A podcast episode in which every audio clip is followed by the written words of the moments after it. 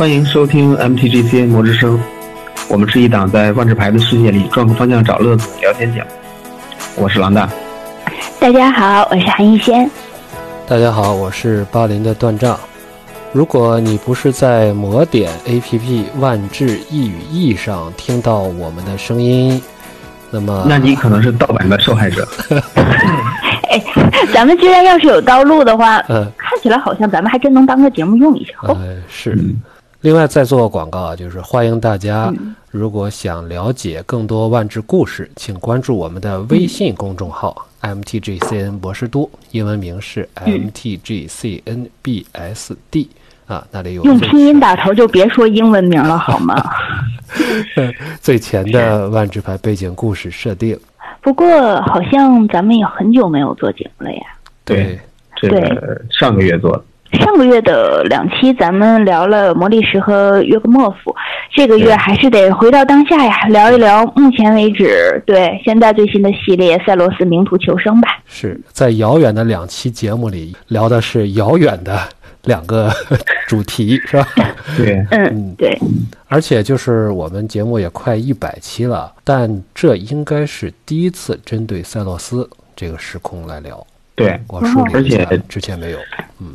而且是这个系列这个牌表公布的时候呢，我们比较意外的是再次看到了传记牌。嗯嗯，对的。对，没想到在这个多名之后这么快就又看到传记牌。所以说呢，按照传统哈，虽然咱们这个传统只有一次，就计划图 对必须给安排上。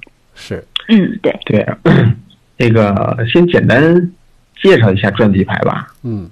就是这个，按照官方 F A F A Q 这个说法啊，这个传记牌，就是我我抢的顺。你要说官方 F A Q 啊，这个传记牌是这么说的：神勇英雄，凶猛怪兽，威严神明，无尽神话传说尽在赛洛斯时空。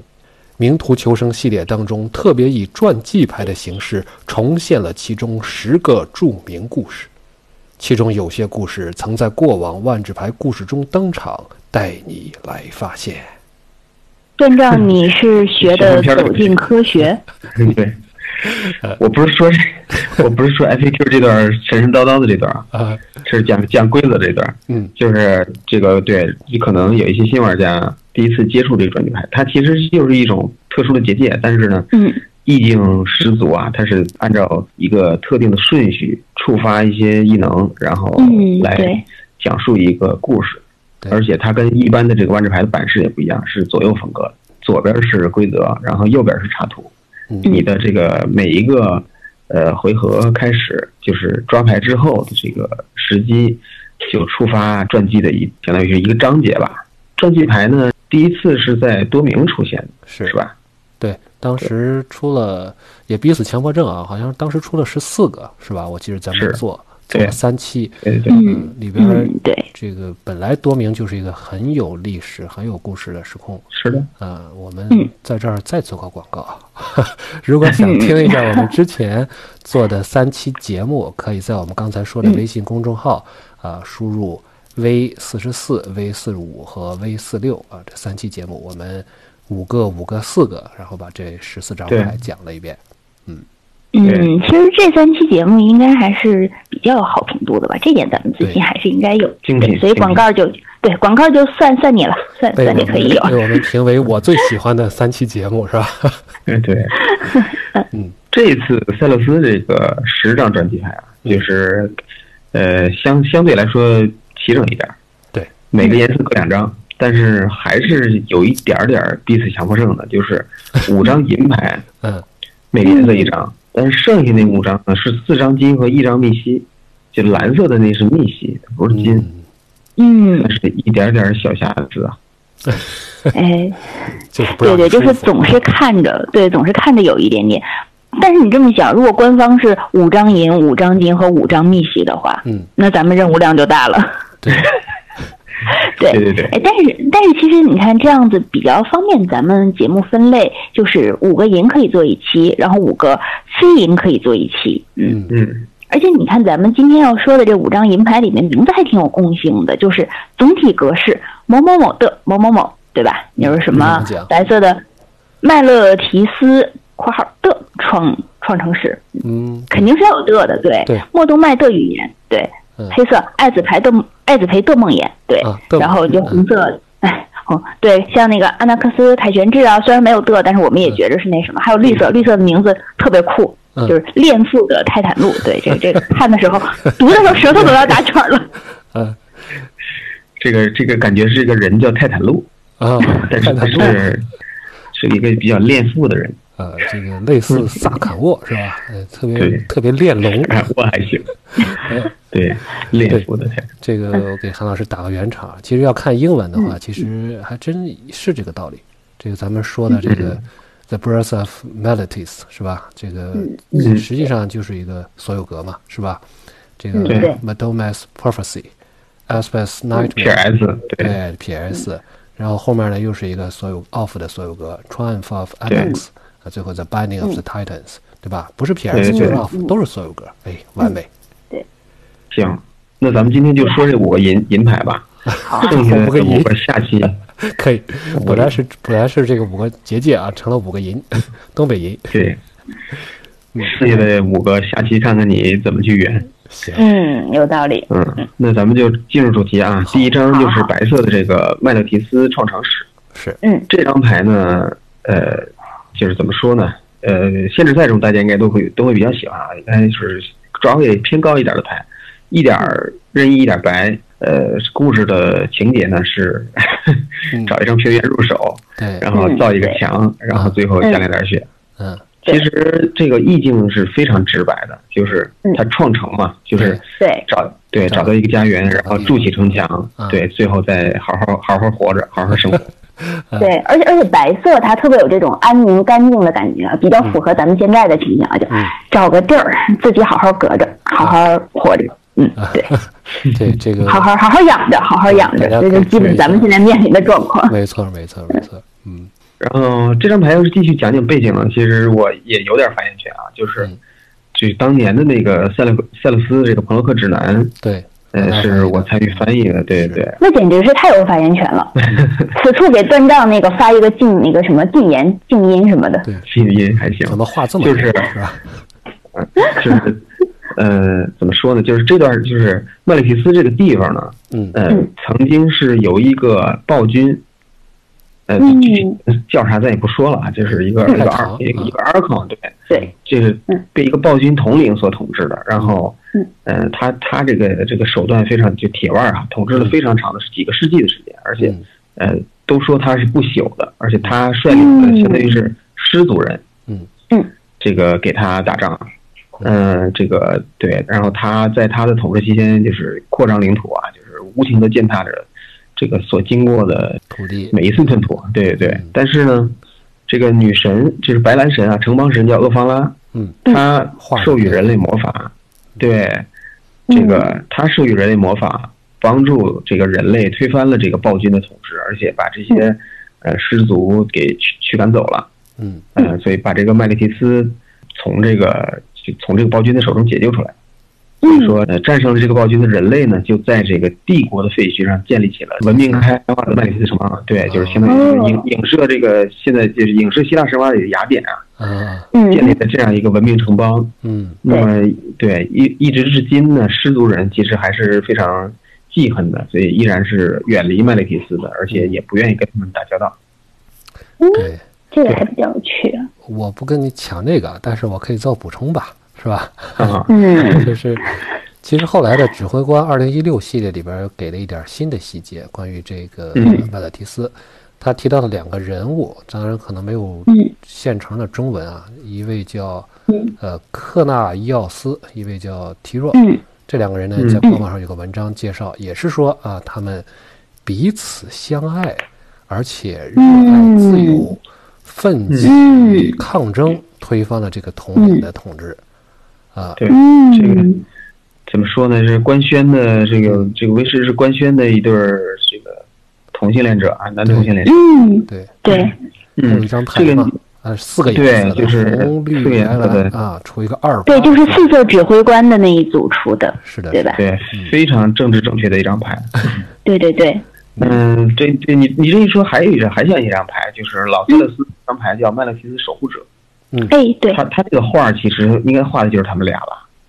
对对，因为在那个他们的那张那个指挥官像的背景上，对背景上出现了。是，但是呢，呃，就是相当于是那个牌上的那个背景叙述又是另一个说法，就是说，哦，他背景叙述是这么说的，就是说史书论史书论及两位长期争斗的世仇君王，他们离世时，人民无不扼手称庆，以其纪念纪念碑象征着战争结束。但是史实却这个怎么说，刚好相反啊。嗯，他们是彼此友爱且天下太平，但其故事早随时间长河亡佚。就是这俩人其实对，嗯，这个是 传说还是传错？传说而且搞搞反了，啊，对对，而且还很认真的考验了一下翻译哈，就是 lover 翻译成彼此友爱，嗯，对，果然不读原文会失掉很多细节的。而且这张牌，你看三点任意出个零六的墙啊，除了 defender，除了这个守军上面没有其他异能，然后后边就是五段背景文，五五行背景文字，五行是。就讲的刚才老大说的这段，还挺有意思的。嗯，就是我们这个就一个麦提勒斯啊，就就麦勒提斯啊，他就有这么多的说法，而且呢这个呃传奇生物的这个背景叙述也是非常有爱的。嗯，那个有爱啊啊，就很直接了。对，就是你看看我们这个 这斗争的，对吧？你看我们这个共同创造的，是。而且他这个政治再正确一点，在哪儿就再说一个肤色，嗯，多了不说了。嗯，对对对，嗯，对，这简直是一张标榜了所有政治正确集合在一起的一张牌。对，连黑色都给排除了，你看，毫无负面，是吧？对对对，非常好。嗯，对对。对，其实刚才两位都说到，咱们说到这个历史，就是麦勒提斯的这个创城史。那么我们说围绕一个历史，其实我们会往往谈历史的真相是什么？这是每个人读历史的时候都会想的。嗯，对。但是其实，在塞洛斯，真相是不是特别的重要？这个是很有趣的。就像这个最近《名图求生》故事梗概里边说艾子培的毛是吧？大家都以为是真的，哎，就成了真的。所以。所以说，这个在塞勒斯不不传谣不信谣是非常重要的，这很符合当下。嗯嗯，对对对。所以其实塞勒斯他令人着迷的一点，就是他这一种对于把历史传说化这种感觉，和他这种对于内心的信仰力量的一种新生物的一种坚持。而这种用这种方式去探究世界世界本源，其实他是因为他用了那个古希腊的背景嘛，他是有一点古希腊哲人这种风格的。因为探求世界到底是什么？因为在哲学史上第一次提出世界是什么这个问题并给予回答的，正是古希腊的一个哲学家，他叫泰勒斯啊，也是西方思想史上第一位留名的哲人。此处圈知识点，对，对，掺上勒斯一辈儿，也是乐斯，对，乐斯一辈儿的，对，一听就是希腊人，对。其实他曾经回答世界是什么呢？他认为世界本源是水。然后我们来看这张图，麦勒提斯不正是？从城邦神那象征智慧的水平里流出来的吗？对对，哎，那我们来说说这张图，这个很典型的是雕塑嘛。那么其实作为雕塑，它更像是什么？是塞洛斯人他对于确证性和永恒性的一种探索，因为雕塑相对来说它能保存的更久远。嗯，这是这一张图创成史，他用雕塑来做。那么它这个画的嘛，我们能看到，就是整个雕塑是厄方拉的神像，就是它这个风格是很洗练的，很有神性。这个就是很明显的尊崇了古希腊雕塑中对于崇高与庄严的一种美感的追求。那么这个里面稍稍补充一点，就是雕塑什么是崇高的雕塑？这个在十七世纪的。那个德国的那个哲学家啊，就是美学家莱辛，他在《拉奥孔》里边提到的，说雕塑是什么？它是把运动的物体中最富有暗示性的一刻展现出来，而至于它的前因后果、过去未来，让读者、让观众自己去猜。所以，其实你看这个雕塑，它选的特别好，它用了流水中水流冲出的一刹那，然后烟雾缓缓升起，麦勒提斯自水中缓缓显现。流水的不息其实是文明的象征，也是一个时间的凝聚。而它雕像的这种庄严感，又同时来自于它的一种平衡。那么，左手的水罐和右手的托盘，这个形成的一种稳态，这个是希腊雕塑中经常会用的。他用手手上的器物的姿势去构造一个整个一个非常稳的一个雕塑。那么它这个和雕雕塑这个非常宽大的下半身成一种相似型，这种相似型构构造的非常稳。那么这种风格其实在很多古希腊雕塑中都有更为鲜明的体现。而这个麦勒提斯创生史啊，其实我觉得它就是一个很典型的对于一种历史的一种留念，或者说对于历史的一种记忆。嗯，哎呦，何老师一下上层次。韩老师能给接着分析？其 实讲多了嘛。刚才那这个咱们说的，应该让韩老师再分析分析这个麦勒提斯守护者啊，那两个 两个雕像，两个雕像，单开一起，单开一起。这个呃，你你一说这个，我补充一点，这刚才我仔细看了一眼这个这个呃麦勒提斯守护者和那个那俩传奇生物的那个插画，那俩传奇生物的插画，就这这这一对爱人啊，背后其实是有已经有这两个雕像了。对。对对，哎，所以还没准真是这个这个雕像那俩人曾经是有点什么故事，是吧？嗯嗯，而且你可以还真的是有雕像，实际上当时正在建，看大图是在建的，对对对对。这回头咱也可以再再再考究一下。嗯，对呀，很有趣。嗯，行，那咱们下一章了。好。嗯，莫东麦的预言，这是蓝蓝色的这个银牌专辑，莫东麦的预言。对对。嗯，同样呢，也是。你想说什么？这莫莫什么麦，莫东什么？这个 这个，我觉得我觉得这个压头韵特别好。刚才谁谁开我玩笑说这什么 BSD 是吧？莫莫东东麦麦莫阿玛东东莫一枚。对对对，行。嗯，呃，也是一点任意一点蓝，但是这张牌有四个阶段，这个就当时偷跑的时候，这张牌就出来了。嗯。哦，这个莫德语言对，就是还挺挺惊讶的啊，四个阶段的这个 saga，呃，就是按顺序讲，就是占卜二，然后选择一个排名，然后第三个第三章才是释放你选的那个名的咒语的时候抓两个牌，嗯，最后一张是看每位牌手的牌库顶。这个在设计上来讲，我不是能能。特别能找着他的对对对，有点有点颠三倒四的感觉，尤其是最后检视排骨顶是什么意思？我觉得看看什么也不干，对，我就看看，不干别的。对，我觉得有但是耍贱的感觉。哎，我再看一眼。但是他这个呃，就是。怎么说呢？就是莫多曼是个史芬斯嘛，对，而且是是是永永生者啊，就是他是一个特别长命的一个，还法力高强的一个史芬斯。直说，对，嗯，但是就是在在有在这个呃对战过程中，你有那种感觉，就是这个我我说过的话一定会这个成真，就是因为你你选了一个排名，然后你再去释放它，才能抓这两张，所以说你一定会想尽办法让这个事情变成真的。嗯，对，有道理。是，其实，在呃，老大刚才说这个不大通啊，我觉得的确在意境上的确也不是很通。你像那个刚才，特别和第一章对比啊，这完全不在一个档次上。第一个是吧，找个地儿是吧，造个墙啊，好好活。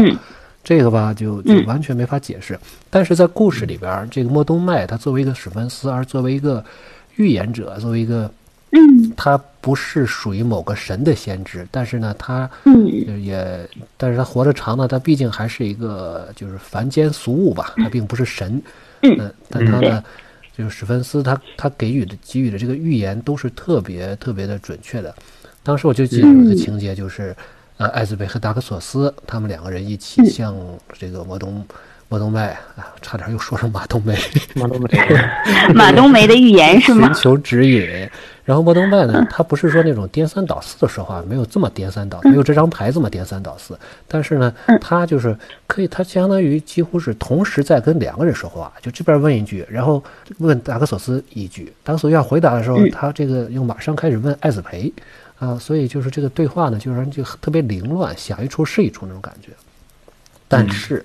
他的预言绝对是真的是非常准确的，就是他对达克索斯就是这么说的：你的宿命就是在一座未攻破的城池之前，呃，城池之下吧，呃，在死于自己心爱的人之手。那最后的事情我们也都都知道了吧？后边我们有一张牌可能也会提到具体的细节，所以这个莫东麦，呃，这个预言大家还是要要相信的。而且这个这个老家伙呢，还这个是个挺凑热闹的。这这反正书里边有段描述说，只要是发生世界上发生重大的事件，哎，他就会早吧早的，他就得来，他就得来啊，特别有意思。嗯，所以是谁让他永生的？有没有提到这个问题？呃，不知道。史芬斯好像经常和永生这个会绑定啊。嗯，而且这个段正刚才这么一说，嗯，我好像在这个牌上找到了意境上的逻辑了。嗯嗯，就是哎哎，我来说一个事儿啊，哎，这个事儿发生了啊，我我我又知道一个事儿。嗯，哦，嗯，有道理。嗯，对，有一种炸你的感觉，一边炸着一边都知道，哦，又知道这个事儿，嗯，知道下一个。咱们还是说说这个插画吧。好，哎，嗯，是有请。哎，嗯。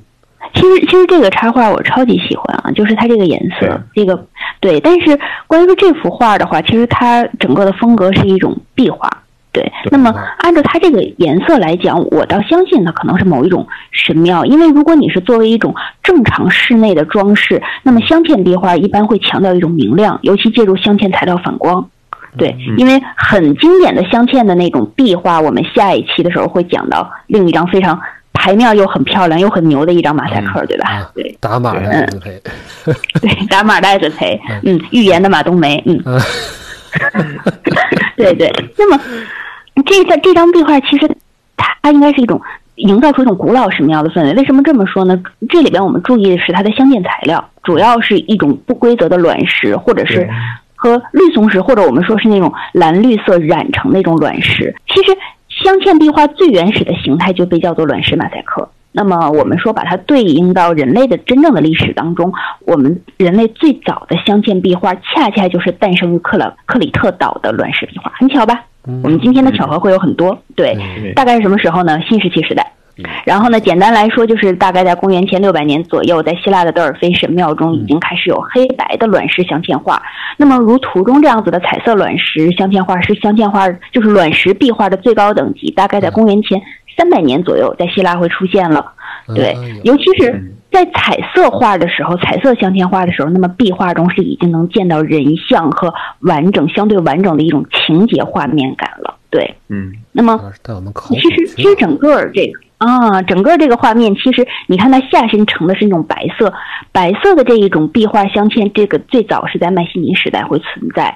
而你看它整个这个那个莫东麦是自裂口中现身，将整个这个神殿或者是宫殿从中间撕开，然后笼罩整个城邦。对，它这个其实又是一种典型的神奇画作的布局，那，这个是很有趣的。在这里边其实还。神奇画作，对这种那种笼罩式的神奇画作，后世我们会在很多基督教的插画中见到它。对，那么在这个里边还没有。其实这里边有一个比较有趣儿的一点，就是它中间的这个立柱非常典型的表明了这个是希腊三大柱式中的艾奥尼亚式。对，这个艾奥尼亚不是《圣斗士星矢》里的那个，对，那个很秀美的。你看它那个艾奥尼亚最典型的这种对羊角涡旋很漂亮。对，那么它在希腊的文化之中，它象征的是女性柔美的一面。所以其实后期希腊化时期有很多的神庙，它干脆就用女子的塑像来代替柱子。所以后果你们也知道了，这些柱子能产废。对，对对，其实是这样的。嗯，还辟邪。对对对，还那那。很严肃的，这是个严肃的效果。你看，对，严肃的。而且而且，它其实这幅这幅它其实是还有里边那个就是。有一个小的技巧，不知道二位注意了没有？虽然它是一个平面画，但是你会很明显的感觉到天空的遥远，然后中间那个对莫东脉笼罩的那个样子，以及最近处它这个火焰火就是火杯这种炉子中升起。这个也可以补充一个小的知识点，这个是古希腊壁画中最常用的，叫做三景空间法。也就是说，他们能在一幅画作中非常有层次的统摄远中。近三个部分，对，分别是马、东、梅，呃，东是远，马是中，梅是近，嗯，绕绕不开了，对，所以它是以平面达到了一种立体效果，所以就是有一种在最近处焚香，然后那么在最远的地方摸动脉，它会给你一种预言启示的这一种感觉，所以整个的画作所显示出来的这种。严肃神秘的震慑效果，以及它配上这个绿松石本身的这种神秘感，呃，我觉得整个画作非常的美。是。我感觉不是焚香啊，我感觉不是焚香，我感觉它是这个前面煮了一锅红烧肉，然后这个 麦里奇斯闻着味儿就来了。嗯，这个太太有趣了。这个，嗯，这个是我怎么觉得是这个烧点纸啊，是吧？庙里烧点纸，马冬梅就来了，给他给招来了。买路钱是吗？是，嗯，说不定是，说不定这个来的也可能是马大姐啊，城管不能城管。这个插画确实是非常漂亮的。是，而且就是它可能也有一种就是脱落的这种感觉。你看很多细节上是吧？特别是对对对，呃，年代感，嗯，年代感，感觉下边的这个维护的比较好，可能后续的人这个上边的这个斑驳的比较厉害。是吧？我感觉这个马冬梅的脑袋就掉色了。对，可能太高了，够不着，够不着，那就不画了。那那是是有一说一，这可能是莫冬麦最漂亮的一张画。嗯，对，嗯，朦胧加工了，是有道理。对，行，这下一张啊，黑色的艾子梅的梦魇。嗯，哎，对，嗯，黑色这就是也是两点一，一点黑。嗯嗯，效果还是比较暴力的。嗯，就是第一张就是消灭对手操控且力量小于等于二的生物，第二张是逼从，就是看对手手牌找一个非生物非地的牌弃掉。对，第三张就是把对手整个坟墓场放放逐掉。嗯嗯嗯，对，这个好用的。嗯，好使吗？限制赛。你三费杀个力量小于等于二的。嗯，只能说是限制赛是非常强力的。嗯，因为这个限制赛。怎么说呢？最最烦人的就是那些依托的生物嘛。对对对。比如说，它能把坟墓场放逐掉的话，这是非常有用的。嗯。但是 T 二一般般吧，因为基本上第一张是空的。对。嗯，相当于你三费等一回合才必从一下，就不是特别厉害。嗯。嗯，这是咱们说还是说这张牌的细节吧。嗯，好。嗯，对，这个这个牌上画的呢，就比较明显了，就是。主体是艾子培，这个还是它这个标志性的这个武器啊，它的长矛。嗯，后边那个呢是应该是抹煞手，是，嗯，对，而不是这个绝灭手。对，哦，这对对，还有就是这个艾子培的这个胸甲碎了一个，胸口有伤。对。对。对，然后剩下的这部分呢，就特别像是让我想起了上一就是多明的那个，嗯，呃，崔娜的崔娜的那个，呃，这个绝境。那个插画的，对，也是一堆梦魇，就像这是艾子培那个一些这个噩梦在下边抓着他，但是这个噩梦中最最恶的啊，最令他可恐怖的、最令他害怕的一个场景就是这个呃抹杀兽。嗯，对，嗯，这韩老师评价一下这个插画。这个我先补充一下故事啊，好 好，我刚想起来了，就这块就是。呃，刚才咱们说了马冬梅的预言是吧？达克索斯死于爱人，也就是这个艾斯培之手。实际上，在这个故事里面，在塞洛斯的小说里面，呃，艾斯培与达克索斯之间的这种关系，实际上并就可以说很含蓄的。艾斯培也不是一个特别善于表达的那种特别奔放的那种那种那种女子啊，所以她特别含蓄。所以实际上，也就是他们刚刚算是就是比较。亲昵了这种的时候，然后呃，谢纳戈斯的阴谋就发动了。他这因为刚才咱们说的就是在一所未被攻破的城池之下嘛，那就指的就是这个阿克洛斯被牛头怪攻击，但是呢，呃，在艾子培、呃达克索斯还有阿纳克斯，咱们后面提的那阿纳克斯王，还有王后塞美迪这几个主要英雄人物的这个。呃，合力之下呢，相当于守住了这个城市。但是呢，他们采取的这个手段，呃，其实是谢纳格斯故意泄露给他们的。为，就是这是个计中计。谢纳格斯就是我设计的牛头人来围攻，然后呢，我又给你出招，目的呢，实际上是最后让你们在这个苦战之后得胜的这个狂欢之中。然后我利用这个气氛，利用这个人们对狂欢的这种信仰，让自己成为神神。然后在狂欢的过程中呢，这个谢纳格斯就让艾子培产生了这种幻觉，他幻觉就看到了和他同处一室的达克索斯，啊，刚才睡在他身边的达克索斯。当然这个地方也很含蓄啊，只是两人在一起这个大战，这个这个真正的战争之后，呃，就是。相当于这睡着了嘛，但是呢，在这个时候受到了西纳克斯影响的艾子培就就看到了抹杀兽的样子。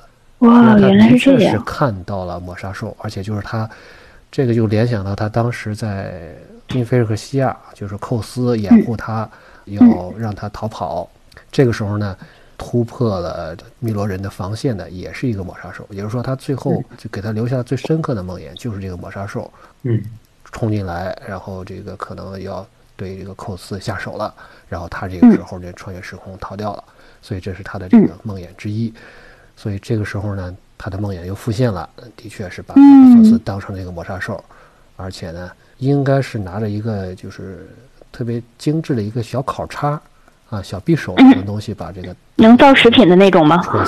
有点这个意思，不是巨人烤叉，而且这个烤叉呢，我觉得这个这个塞洛斯的故事就写的有有些地方就特别细节特别好。这个烤叉呢是达克索斯最喜欢的银质的烤叉，啊，制作非常精美，而且那个柄上是有一个飞马，也就是这个欧德的一个标志，他就特别喜欢这些烤叉。一开始就说，哎，他这个烤叉。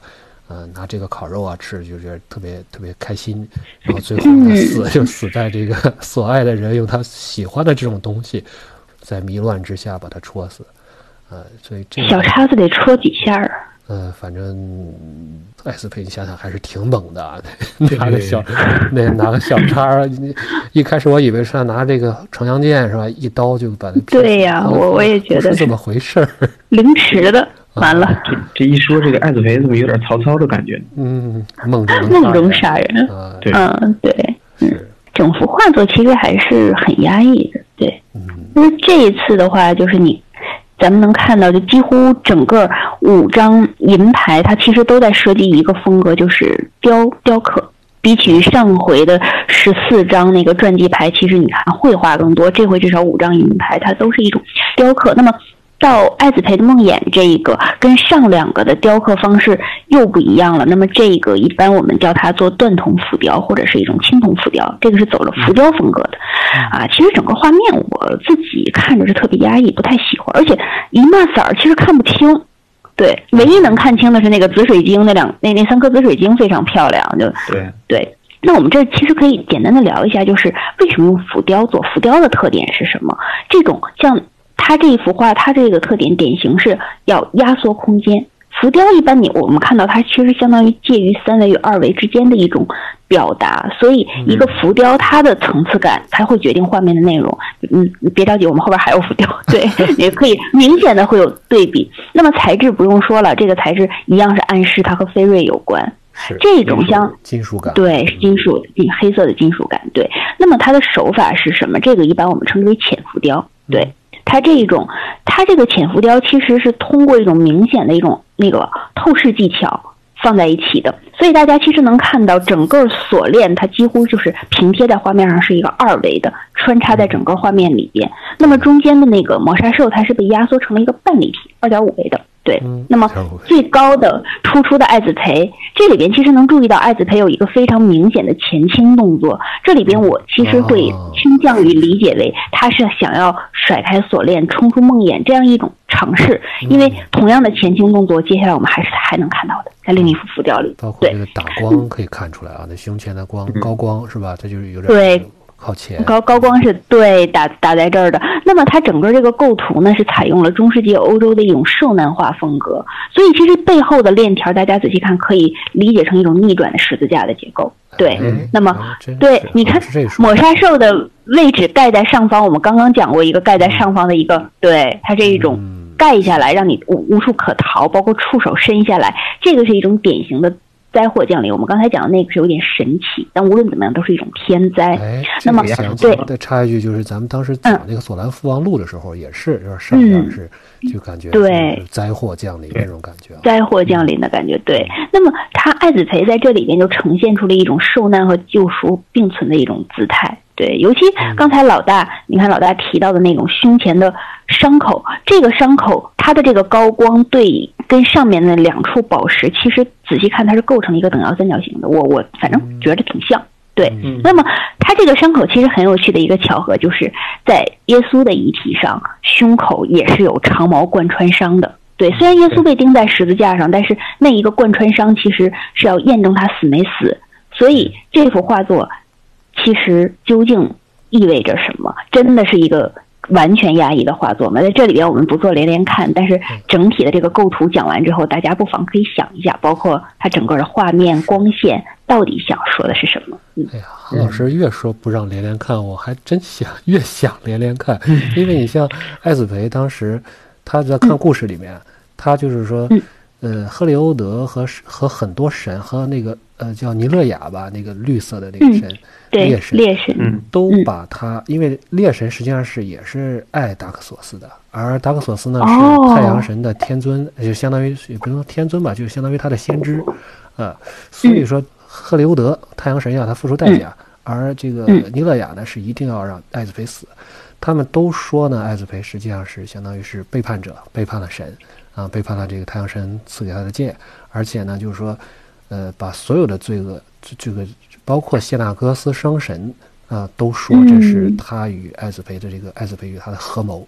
所以说，艾子培实际上为什么要去杀弑神，去杀谢纳戈斯呢？一方面可以说是这个报仇，是吧？报仇给他给爱人报仇这一方面；另一方面，的确有一点这个洗刷自己的这个罪名啊，有这种，呃，甚至说是救赎啊，或者说这个本来就是个无妄之灾，是吧？有对呀，成了成了他自己这种这种，咱不好说是不是原罪了啊。反正这里边这个故事还真是。你要连连看，还真能连很多。当然，我们生这个讨论的塞道斯这个时空呢，就是一个充满了连连看的时空。对，要连起来的话，恐怕这期又又做不完了。所以我们还是这个听韩老师的建议啊，我们就不连连看了，继续。继续，嗯，好。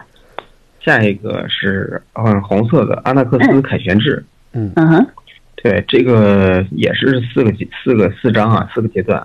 这张牌是零点一加一点红，对，但是这张牌比较有意思呢，是一个创新的设计，就是它前三张是效果是一样的。啊，嗯，呃，对，一模一样的，但是是怎么说呢？就相当于是加攻不加防，对，但是这个 X 加的攻击力量的这个数量等于它是呃上面这个章节这个指示物的数量，嗯，越加对，相当于是越加越多，对，第一章加一，第二章加二，第三章加三，嗯，然后第四章呢就是。呃，指令自己的一个生物和这个一个对手的生物互斗，确实是代表了这个红色的一个战斗的这样一个一个意境啊。但是感觉第四章跟前三章没有太大的配合。你要说，你要说你一直给他加豆，最后互斗一下，对吧？是，感觉还有点配合。但是你光给他加工，第四回合他又不加工了，然后你再互动，你打得不打得过人家？能不能凯旋？这不是吓唬人吗？这不是？我来了啊！我来了，我真来了。嗯，对。结果最后要来的时候又又又不膨胀，哎，是对对，哎，真的。所以说，而且在这个确实在这个呃使用的时候，就在这个对战的过程中，也有也存在这个问题，就是嗯，你你给一个生物加工，呃，对手如果把这个生物去除掉的时候，你的最后一张就就瞎了，嗯，就没有可互斗的本钱了。你本想对吧？本想的是这个拿一个大生物或者拿一个差不多能换掉对手的一个生物，但是最后。这个能化掉的去除掉了，你你只剩小生物了，你说你还怎么斗？对呀，你斗又所以说，嗯，感觉这个异能可能是在这次的这十张传记里头，我感觉是和意境差的比较远的一个吧，感觉不是特别的凯旋。这而且是红色，它毕竟它加豆好像很少啊，很少。现在特别是现在没有这个加一加零指示物啊。这个画呢，实际上我就说说后边的故事吧。其实我们会发现，这几个故事，今天说的这些牌的故事，实际上都是穿起来的。就是咱们还是说到，呃，阿纳克斯，阿纳克斯是阿喀洛斯的王，呃，他呢，实际上就是这个故事，这这个画面反映的就是他与来入来来入侵的这个牛头人的首领单挑的一个场景。当这牛头人呢，实际上是就是被咱们刚才所说的希纳格斯所利用的。啊，他们这其实他是个羊，他为什么要蛊惑牛？因为他羊打不过人，所以说要借助牛。借牛啥？顺序是牛、人、羊啊，马都没。又来了，受不了了。这个说啊，对，就是单挑嘛。呃，这个地方呢，就是如果说涉及到咱们这个这个。这个场具体的场景上，就是说，呃，挺符合现实的。因为阿纳克斯呢，就是一个比较矮的，比正常人要矮一点的国王，所以说他呢，还是在很多时候呢，还特别有这个自卑感，而且经常会陷入一种自我怀疑。这个我在小说里边也捕捉到了这一点，而且反面衬托出他的这个王后塞美迪，嗯，我觉得就是又强大啊，又体贴，呃，又什么，就是可惜下场比阿纳克斯要要惨。呃，咱们不说那个了啊，我不说塞美迪了，虽然这是我这个全书里面非常欣赏的一个人物。嗯，当时呢是阿纳克斯和艾子培率军是正面抵挡，啊，带着军队出去，但是呢是这个要单挑，他们两个单挑。塞美迪王后呢和达克索斯是到阿喀洛斯旁边的一条河，呃，去试图用魔法把这个河水呃上涨。然后去把牛头人的这些大军都给冲散，因为呢，牛头人是布下了这样一个，这也是谢纳克斯出的主意啊，就是我在阿喀洛斯这个城外面再围一道城墙，相当于这个不是说我单纯的就让血肉之躯去围着你这个城打你，而是在外边再围一个城墙，这样围了一道城墙呢，就起到了一个什么效果呢？就是一方面防止麦勒提斯和瑟特萨的援兵。这么快的，就是让这个汇合以后，让牛头人腹背受敌，这是一方面。另一方面呢，他们这个还有一种考虑，就是阿喀洛斯在之前的很多次围城战中都没有陷落，也是因为阿喀洛斯他不仅有城防军，他还有一支这个野战军。这个野战军平常就是在城外，呃，相当于是巡逻啊，一方面是算是侦察，一方面也是防，也是。游动的这个守军，就是可以进攻的守军，这种感觉。所以，如果有敌人攻到阿喀洛斯城下的这支野战军，就相当于就可以发挥了这个两面夹击这个作用。所以这次呢，谢纳克斯出这个招不可谓是不高，但是呢，就是因为旁边有河，所以说这两道城墙之间就构成了一个河道，所以说。这个塞美迪王后和达克索斯的确也成功的召唤出河流，把这个牛头的人大军冲走了。但是要补充说的就是，这个招是谁出的呢？又是谢纳格斯本人出的，啊，暗示这个艾子培，嗯，提出这个计策。所以这个计中计啊，谢纳格斯还是真是，呃，超出了一般人类啊。羊蹄人啊，还有这个牛头怪，羊比牛 聪明是吗？这个马冬梅啊，比他们这个智慧都高。这马冬梅看着，马冬梅不打算说话，马冬梅退出了群聊。嗯，而且这个单挑的情景呢，也特别有意思，就是呃，单挑的时候呢，是呃，事先还要有一个仪式的，就是这块场地啊，出了这个离开这个场地的。你就算就像擂台一样，离开这个场地人就算是呃懦夫，就算是输了啊。而且这个场地呢，要用魔法进行一次的这种，就相当于呃祷告吧啊。哦，只要进了这个决斗场，那么神是不可以干预的。嗯哦，他有这么一个规则，神是不可以干预的。而且这个是，而且这个呢，这次决斗呢是发生在诸神静默的时候。诸神静默这样的，简单说一下，就是说所有的神都回到了神域了，他不能本身就不能干涉人界了。对，电力不够，没活。对，没活。这个这个说的，呃，太太有风味了啊。呃，但是就是在这场单挑的过程中呢，嗯，阿纳克斯和这个牛头人这个首领，呃，单挑。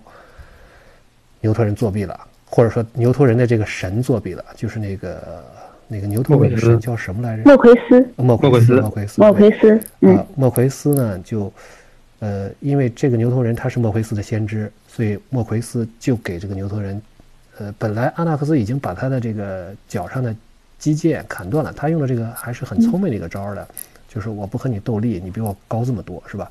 啊。嗯。但是呢，在他得手了之后。莫奎斯，呃，打破了这个，就相当于犯规了，打破了诸神的静默，也打破了这个决斗的规则，把这个牛头人的脚啊治好了，然后这牛头人就一剑把阿纳克斯捅穿了。不过大家不要担心，阿纳克斯后来又被救活了，啊，所以这个呢，所以说你说凯旋吧，也不能说。的确是凯旋了，的确是是胜利了，但是这个胜利的过程中呢，也不是那么光彩。道路是曲折的。对，说不是自己不是那么光彩了，毕竟被人捅了个透心凉，然后被人救下来。嗯。但对方呢更不光彩，是吧？对，对方作弊了，犯了规则，而且神也作弊了。啊，最后这牛头人呢，还是被呃塞美迪和达克索斯召唤出的这个水流冲走了啊，不知所终，反正也没有好没有好结果。嗯，嗯所以这个啰嗦的多一点，但是我觉得这个情节其实很有意思。就再不再想想这个，再连连看的话，再想想当时这个特洛伊之战是吧？这个神是怎么参与的？嗯，对，就是永远不要相信诸神真的会变的。哎，对，嗯，他们他们一定是跃跃欲试的，对吧？是，对。但其实整个这一个，说实话，第一眼看到这个图的时候是不太想解读它的，就是感觉好乱呐，什么玩意儿上边？对对对。这个其实你看，我们又迎来另外一种雕刻。这个雕刻是跟咱们上一次那个计划图里边提到的那个索兰父王录会有一点点相似，但是还不一样。那个属于金属板刻，它这个就属于对这个属于可能是金属质地的或者是铜质地的一种线雕。这个是早期很古老的一种线雕。对，你刚才段章是吧？对对，嗯，刚才段章说这是一个盾牌，但是对。但其实这个盾牌，我总觉得它不是用来打仗的，嗯，那这个真真的认认认真真考据过的，就是如果还原历史的话，首先这种盾牌绝对不是步兵所用的，轻步兵和重装步兵绝对都不用，他们二者一般用的是随身携带那种就能挡半个胳膊的前腕式的圆盾，嗯，对，呃，阿卡洛斯重装步兵吧，我记得有这张牌可以看一下，嗯，对。对，而专辑里这张牌它特别大。这个大，如果你作为一个单纯挡在阵前防御的，那么一般这种盾牌的底端一定是平的才能站住。这种大盾，我国古代有一些下缘作为内凹式的那一种弧度的，你想把它挡在地上，然后对方一箭射过来扎到你脚趾头了，嗯，这个是完全有可能的。对，对，简直是一种邀请啊，射我的脚。对对对，而且它也不不挡脑袋，你脖子正好卡在那儿，那那到底要干什么？对对，而且他这种大盾的话，如果真的是大盾，我们看这回的一张牌就是方阵兵团战法，这种大盾是仿仿造了当当时那一种那个曼西尼人的所谓叫八字形大盾，但是它这个就是一般八字形大盾，它用的是皮质，这么大这么厚，金属带出去真的是给自己找罪受，搬不动，对，干什么用？到底呃搬家，我就真的多带点。多带几把刀，直接进攻，进攻是最好的防御。我始终这么想。而且这个缺口也不对呀，人家这个是横着缺的，是吧？对对对，他这个这个，我我真的是查了很多关于盾牌的资料，但是没有看到这一种，就上面缺口的可能有，下底不平的这一种，真的是极为少见，没有见过的。对，而且你看他这，嗯，没有，他这个画其实你看还有一个是什么？精致的画雕都是有纪念意义的，用于战争是会磨损的。它这还是工艺品，我觉得对。就不过这个画角度一开始真没太看懂，就像刚才老大爷讲，然后班长也讲这个问题，就是哪儿凯旋了？这个这画了一牛头人儿，阿纳克斯哪儿凯旋了？感觉而且这个牛头人占据了画面，而且还看起来很威武。对对，然后那个段章要不说了，不知道那个阿纳克斯还出了个背影，对，是完全不知道。夫妻二人在顶上。蹲着呢，对对对，这是 你是这么理解的？对对对，其实你看啊，他这个有一种什么感觉？就是着重刻画了对手的强大，可能就是觉得，你看我这么强大的对手，我把他赢了，这个就我凯旋了，对，挺那什么的，对。而这个里边，其实对我们这个今天讲的东西都是有照应的嘛。你看这个里边盾牌上下环绕的这种宫殿。这个柱子是希腊式柱子的另外一个非常有名的代表，叫做多利克式柱，就是跟刚才的艾奥尼亚刚刚好相反。多利克象征的是一种男性的力量，所以你看特别的硬，特别的直，特别的敦实，对，愣，对，就是你能够想到形容直男的一切词汇，就是形容多利克式的风艺术风格就对了。而且他这个里边。对，很有趣，就是刚才老大提到夫妻二人蹲房梁上那个，我感觉特别。这个其实，在建筑学里面，这个部分叫做山花，就就是山花烂漫的那个山花。它这个是，这个叫山花。对，你看它这个是山字形是吧？然后上面有花纹啊，山花。嗯，想的挺好。对，而且古希腊的山花的那个艺艺术雕刻也是非常有名的。这是好像是咱们第一次就是正经的去看到古希腊，就是在塞罗斯建筑里它的山花雕刻成什么。对，刚才老大说那夫妻二人是吗？嗯，我我是觉得大家可以自由联想。你看这是夫妻二人是一个劝说一个，一个背对着他闹别扭啊，还是两个人商谈国事啊，还是怎么样啊？大家其实对，没因为真的不一样这两个，所以大家其实可以去想，这属也可能是一对门神他们的先祖，就你们可以可以去想的，这个很有趣。对，对。那我们说到盾牌，其实这种华而不实的盾牌，或者这种花里胡哨的盾，最有名的其实大家都知道《伊利亚特》中的阿基琉斯之盾。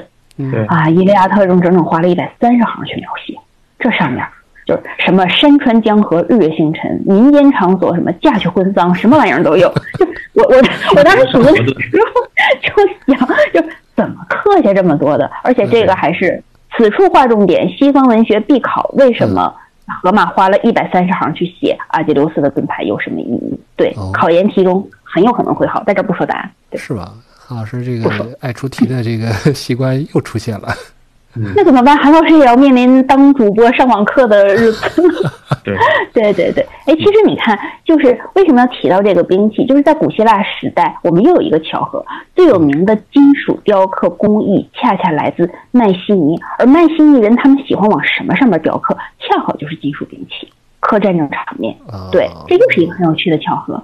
所以就是一开始我们总觉得，就是我跟段章私下也说，这个计划图一开始觉得这这一系列做的怎么感觉好像很粗糙，但是一挖其实梗还很多。对，嗯，只不只不过就是其实麦西尼的这一个艺术在荷马那个时代就已经失传了几百年，荷马就没有见过，后世出土文物只能看到什么小匕首啊这类的上面。所以其实有人推测，《伊利亚特》中对盾牌的描写，正是诗人对于麦西尼金属雕刻那一种美好的想象。哎，对，韩老师，你这说已经自问自答了吗？没有没有，这是考古学和历史学答案。对，文学的不答这么答是不给分的。对，啊，所以这么说的话，真是想看看塞洛斯里的诗诗会不会讲到这个盾牌呀？因为刚才段长讲这段有爱子培嘛，那么按理应该会出现在塞洛亚特上吧？我们很蛮期待塞洛亚特有没有一个相对，最起码拿出来一整篇的那种版本吧，这样蛮期待的。对，期待官方出一下这个。是，对对对，啊，这章我们讲了好久。对，总结来讲，感觉这就不像个盾牌，所以要把它做成一个护腕的话，是不是更合适？或者是护镜，是吧？迅雷护镜，嗯，腿甲，对，胸甲，嗯，那咱下一章吧。好，最后一章了，我们哇，一个小时了，对。恋父泰坦路啊，嗯，果然是吧？你看，嗯，对，恋父的泰坦母是吧？恋父，对这个。呃，也是一点润一点绿啊，两费。这张牌比较有意思啊，就是也是三张。第一张是，呃，这个每位牌手磨三张牌牌这个牌库顶的牌进坟场。嗯。然后第二第二回合就是第二张呢，就是选择两张坟场中的牌放逐。如果放逐的牌就是就是每每放逐一个生物牌加点血，这也不不一定放对手，你可以放自己的。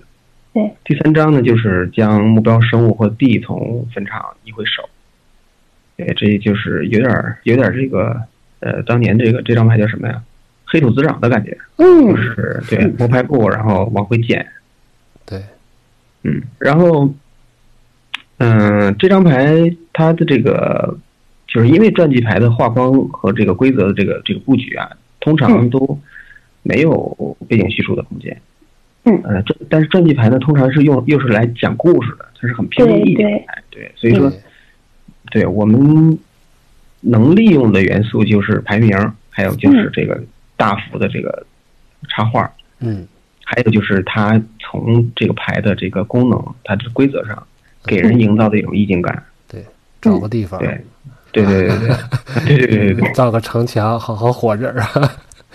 又来了，嗯，仅次马冬梅。但是对这张牌也比较典型，也比较明显吧，就是他插画画的是这个命运神。就这次这个系列出这个红绿神啊，命运神，嗯，呃，他是这个链子拴了四个狗啊，不是狗啊，四个泰坦，四个狗，狗可对，而且对你就算你没看出来是泰坦，你以为是狗，但是人家告诉你是泰坦，对，是，你可能就强行的认为这四个是狗，然后再找泰坦，对，分别叫泰坦、泰迪、旺财和小黄，嗯。对，呃，而且这个名字还告诉你了，这是链父的，是吧？是带带着链子的。啊，对，我这带着链，那那那带着链可还行。嗯而且这个的确是四个，人家确实画了四个，你仔细看一看。嗯，对，五色里边有四个啊。嗯，哎，对，这个呃，如呃，这个我们我们对应一下，其实现在有两个已经在这个系列已经出来了。嗯，对，大家可以从插画找一找啊。出来的是哪俩？韩韩老师要求我们不搞连连看啊。没 有没有，这这个是。还有就是从这个呃规则上，就是从这个牌的异能上，呃，也也是有一种暗示。就第一是，呃，就相当于是怎么说呢？给给给给泰坦弄到坟场里的，坟场是哪儿呢？嗯，是对吧？是，就是冥界。第二就是呢，我们我们就是这次啊，这故事还知道了，就是冥界里边还有呃一个这个极乐净土叫伊吕夏。嗯，不要唱歌 啊！对对对，它是跟伊夏兰有关系吗？嗯，估计跟这个黄金圣斗士有关系啊。叹息之墙是吗？啊，对，哎对，嗯，所以这第二阶段，呃，是不也是不是可以理解为这几个泰坦被放逐到这个冥界之外了？是，嗯，呃，对吧？然后第三第三章呢，就是这很明显了，泰坦又回来了。嗯嗯，对，而且是。呃，就也不一定回，这个异能上回来的不一定是生物，也可以是地。对，嗯，我们现在这出来这两个泰坦都是和自然有关的，所以说把地放回来，尤其是那个蓝绿泰坦啊，人家就是和地有关的。对，所以说把地放回来也算对，也算是比较符合意境的，我感觉。嗯嗯，也是。这还有两个泰坦，不知道是啥啊？对。这段我就没有那么多故事要说了。那韩老师又不让我们连连看，是吧？这个我我没有，我没有神话，咱们也没时间讲。哎，嗯，韩老师说说话吧。对。呀，要要说吗？嗯，没有没有，是是因为这一次的话，你看我们这回讨论的这五张牌，我说嘛，其实都是跟雕刻有关的。这一张也是浮雕，然后我们说这今天我们讲这五个画之间，其实相互的。风格也是有照应的。我们刚才讲到艾斯培的梦魇那一张叫做浅浮雕，那么恰好这一张就是浮雕之中的另外一个非常有名的类别，叫做高浮雕。你首先能看出来很高，这张牌特别高啊，实在是对，嗯，它它是整体是一个王座，这种高的非常不像话。这个它主体刚才老大爷讲了，命运女神这是什么？克洛提斯，她拴住了五个远古泰坦封印。那其实你看这个里边，整个女神她的身形比例是非常匀称协调的。对对，这这个其实不是所有的女神，就是不是所有的雕塑都会这个样子。那你你要是看艺术史的话，会发现，而她这个比艾子培更鲜明的一种前倾感。你看，她已经飞出画面了，她带有一种很明显拖拽的一种。动态感，而这一种前倾风格和那种就是浮跃出来，这就是高浮雕非常容易运用的、非常经常运用的一个技巧。对，嗯嗯，其实，在浮雕的艺术中，前倾一般代表着两种风格，要么是引领，要么是冲破。这个你看，正好是命运神和泰坦们他们两种力量的一种张力感。对，对呀，其实，那么高浮雕它。没事，站长先说。我我没事没事没事，我就刚才想，突然想，刚才这个不是说二点五维吗？那这韩老师这么一说，这简直是二点七五维，是吧？差差不多，这基本是基本是就差两只脚迈出来了。对。那么其实，在那个我们刚才在那个是讲的时候说过，浮雕它是一种刻画动态场面的，对。尤其他描绘战争的时候，一定抓住的是最关键的一瞬。那么，我们在联想到刚开始讲到麦勒提斯诞生的时候，也讲过古希腊特古希腊的艺术特征那种庄严肃穆。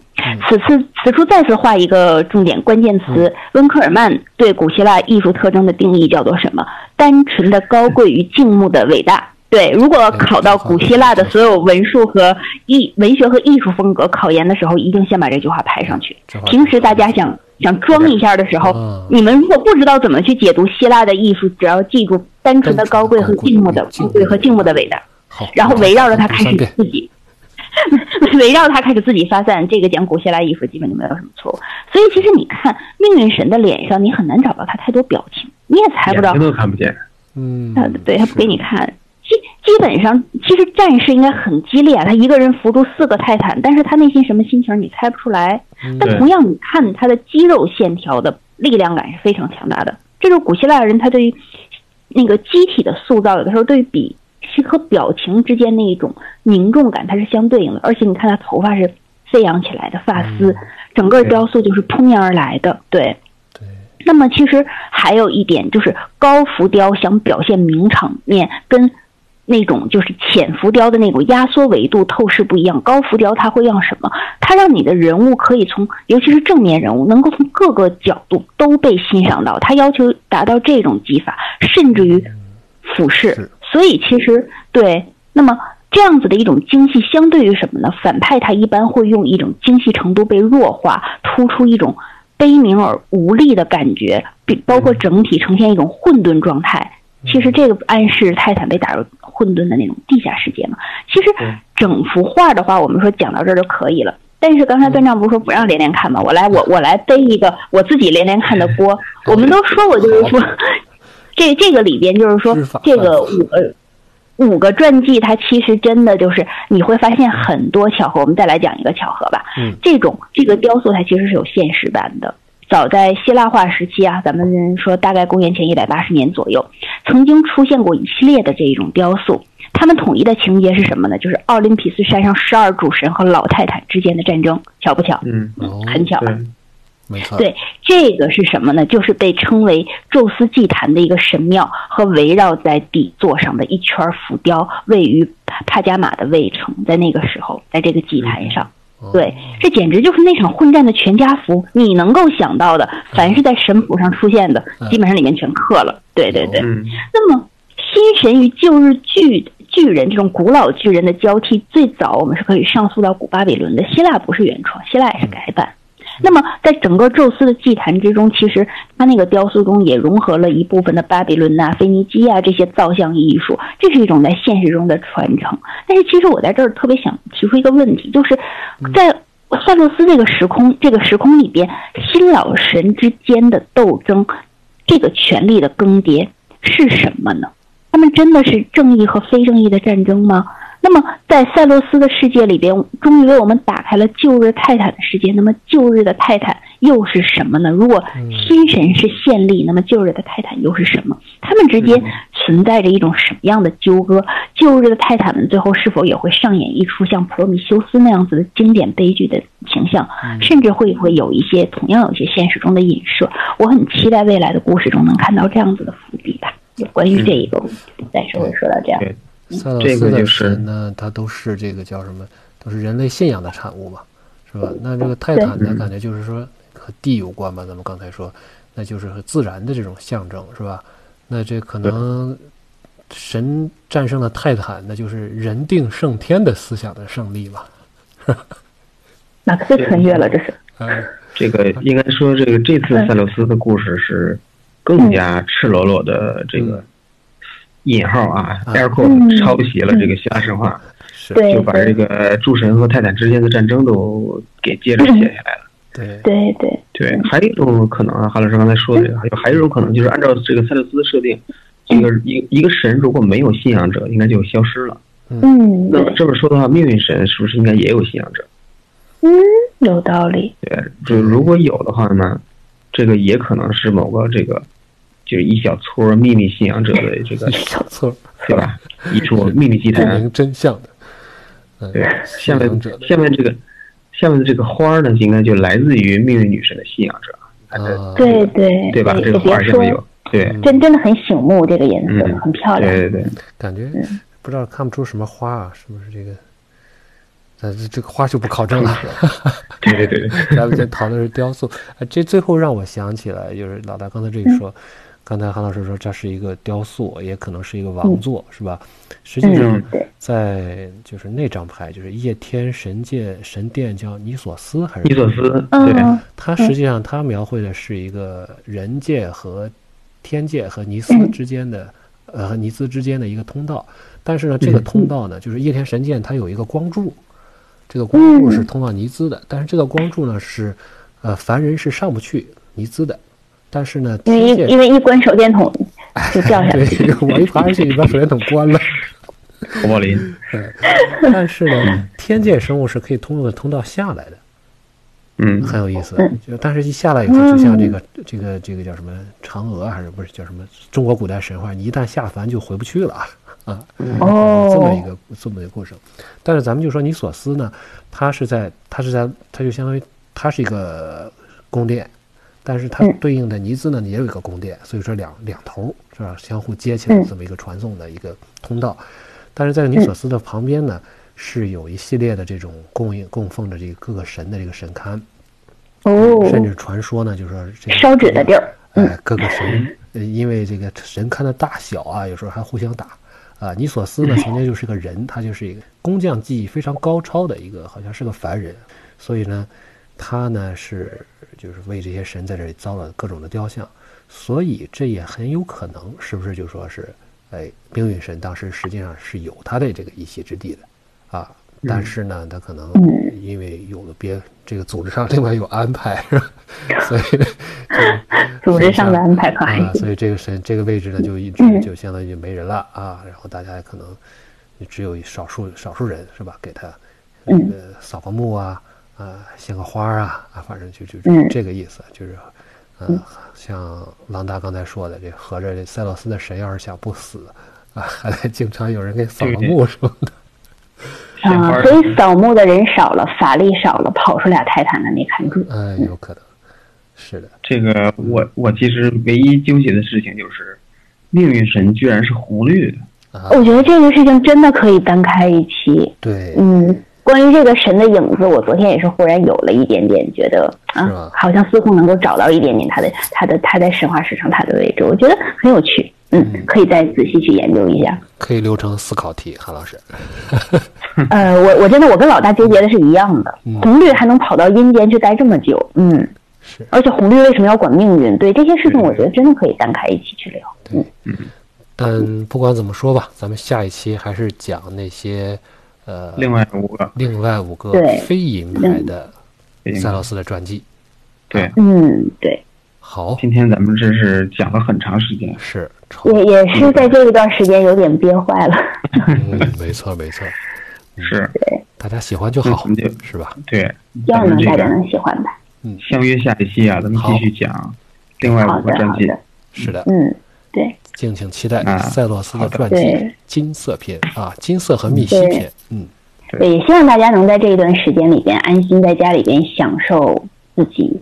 难得的一种时光，虽然说可能是出不去，对，但是每一个人其实你在这个这个时候，你的所作所为其实都是会构成当下这个历史的，对，所以还是会希望每个人真的能够安安心心的，对，听听我们的广播，看看想看的书，或者是做一点自己想做的事情，对，静下心来做点事情，我觉得这个是很难得的。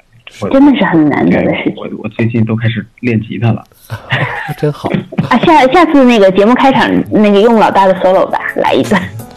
我们要留到第第四集的。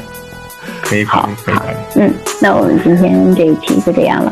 好的，下期再见。好的，好，谢谢两位，谢谢大家。嗯。